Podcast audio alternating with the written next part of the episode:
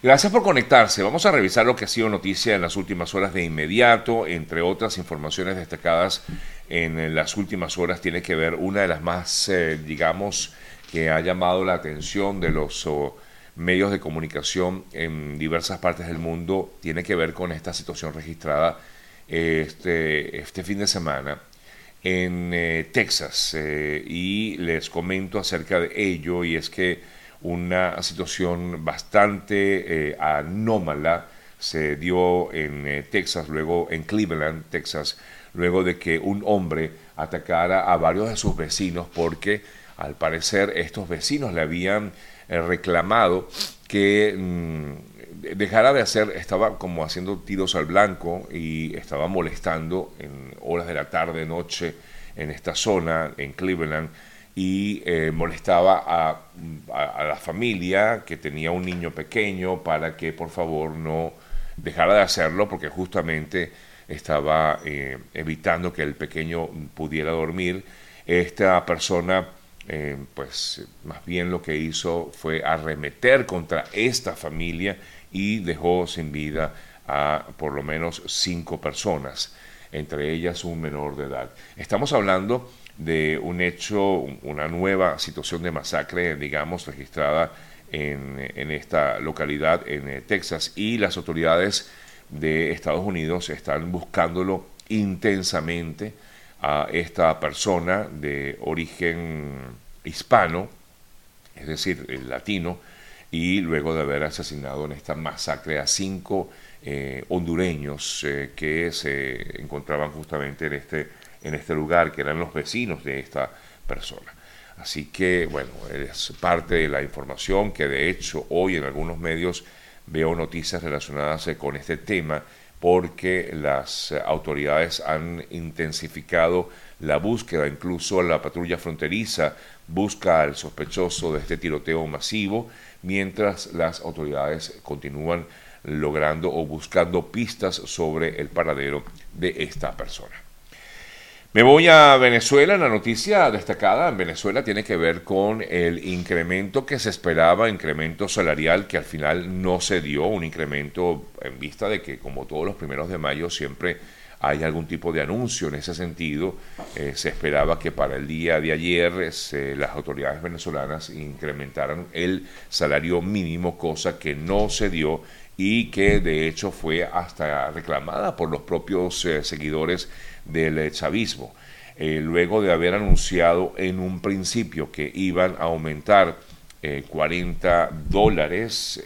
uno de los bonos y luego 20 en otro bono que otorga en este caso la administración de Maduro. luego de varias, unas horas después, ajustó a 30 dólares el llamado mm, bono de guerra. Eh, había dicho primero que eran 20, luego dijo que eran 30. En todo caso, pues se afirmó luego de la firma del decreto presidencial estos aumentos anunciados que eh, definitivamente no impactan en el salario mensual de los venezolanos. Decía Maduro a través de sus redes sociales que se ha venido aplicando desde hace dos meses el llamado bono de guerra y eh, luego incluyeron un cambio para que el bono subiera a 30 dólares indexado mensual, quedaría en 40 dólares el cesta ticket y el bono de guerra en 30 dólares. Es el incremento que, repito, fue dado en el día de ayer en Venezuela. No obstante, hay por supuesto una gran cantidad de reclamos por parte del sector de los trabajadores en Venezuela y también algunos afectos directamente al oficialismo se han mostrado en desacuerdo con esta nueva, este llamado incremento que al final, pues, digamos, es prácticamente nada. Uno de ellos es el Partido Comunista que rechazó la decisión del eh, régimen de Maduro de no aumentar el salario mínimo, sino simplemente eh, pues dar estos ajustes o hacer estos ajustes en el llamado bono de guerra y en el ticket de alimentación. Para ellos los anuncios eh, del primero de mayo no son eh, no solo son un nuevo y descarado fraude de la cúpula del gobierno, estoy leyendo textual, sino que demuestran el carácter antiobrero y antipopular de su política. Es parte de lo que reclama en este caso Oscar Figuera, representante del Partido Comunista de Venezuela. Como les decía, pues no solamente él, sino que incluso en el momento en que se da el anuncio, pues se logró captar algunas reacciones de parte de las personas que estaban presentes en esta movilización que todos los años realiza el oficialismo en Venezuela y que estaban en desacuerdo con este incremento salarial. Hablando justamente del primero de mayo, pues ayer eh, hubo manifestaciones en diversas partes del mundo, es lógico, siempre hay este tipo de manifestaciones, de marchas, de movilizaciones por mejoras salariales en diversas partes del mundo, pero la más destacada sin duda alguna fue lo ocurrido en Francia, donde continúa este reclamo también por parte de los franceses, en este caso en contra del gobierno de Emmanuel Macron, que se encuentra en una eh, en un nivel de popularidad muy, pero muy bajo. Y ante esta situación, mm, bueno, más que por la popularidad, por el simple hecho eh, de que pues se ha exigido una mejora en las pensiones y básicamente en este caso eh, particular las eh, personas que estuvieron presentes en la movilización y marchas y manifestaciones del día de ayer eh, exigían a como de lugar mejoras en las pensiones y reclamaban, bueno, muchos de ellos sobre todo estaban exigiendo la renuncia del presidente de Francia, Emmanuel Macron, tomando en cuenta de que esta situación pues no es nada nueva. Eh, se manifestaron en toda Francia, protestaron por el aumento de la, de la edad de la jubilación y en la ciudad, por ejemplo, de Nantes, los manifestantes se unían en diversas concentraciones donde, bueno, a veces estas concentraciones llevan un poco a la violencia, como se pudo evidenciar en el día de ayer en eh, París y en otras localidades de Francia. Otra noticia importante destacada, sobre todo este fin de semana, fue el triunfo en Paraguay del, em, nuevo, ahora presidente ya electo eh, Peña, el nuevo presidente de ese país,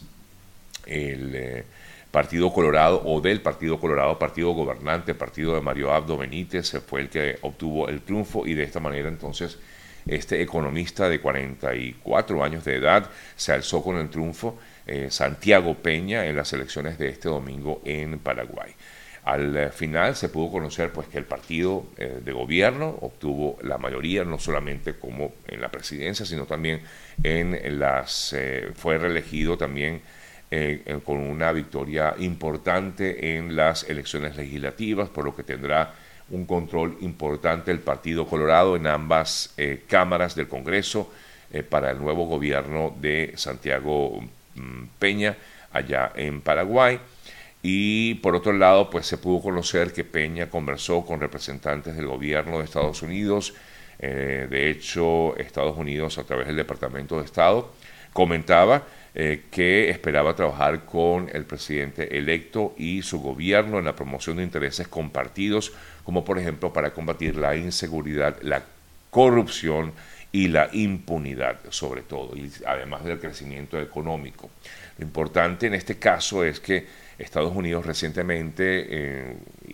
pues, eh, realizó o aplicó sanciones en contra de algunos eh, funcionarios paraguayos, entre ellos el vicepresidente o ex vicepresidente de ese país y como también el expresidente Horacio Cartes, presuntamente vinculados a hechos de corrupción y es por esto que ahora pues eh, le pide esto Estados Unidos a Paraguay. También hay que tomar en cuenta que Paraguay desde hace un tiempo, desde que está Mario Abdo Benítez, desde el año 2019 específicamente, rompió relaciones diplomáticas con Venezuela. Y en el día de ayer el nuevo mandatario comentaba que efectivamente eh, esperaba volver a tener relaciones diplomáticas con Venezuela siempre y cuando pues continuara de alguna manera trabajándose en la,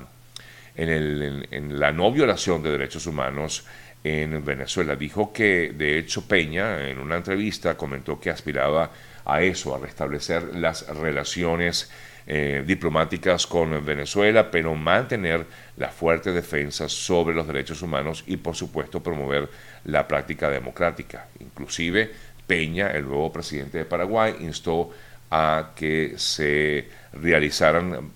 prontamente, de hecho incluso pudiera pensarse en un adelanto de elecciones en Venezuela, eh, con miras a, unas, a un proceso comercial totalmente libre y transparente, que también lo pide en este caso el nuevo presidente de Paraguay.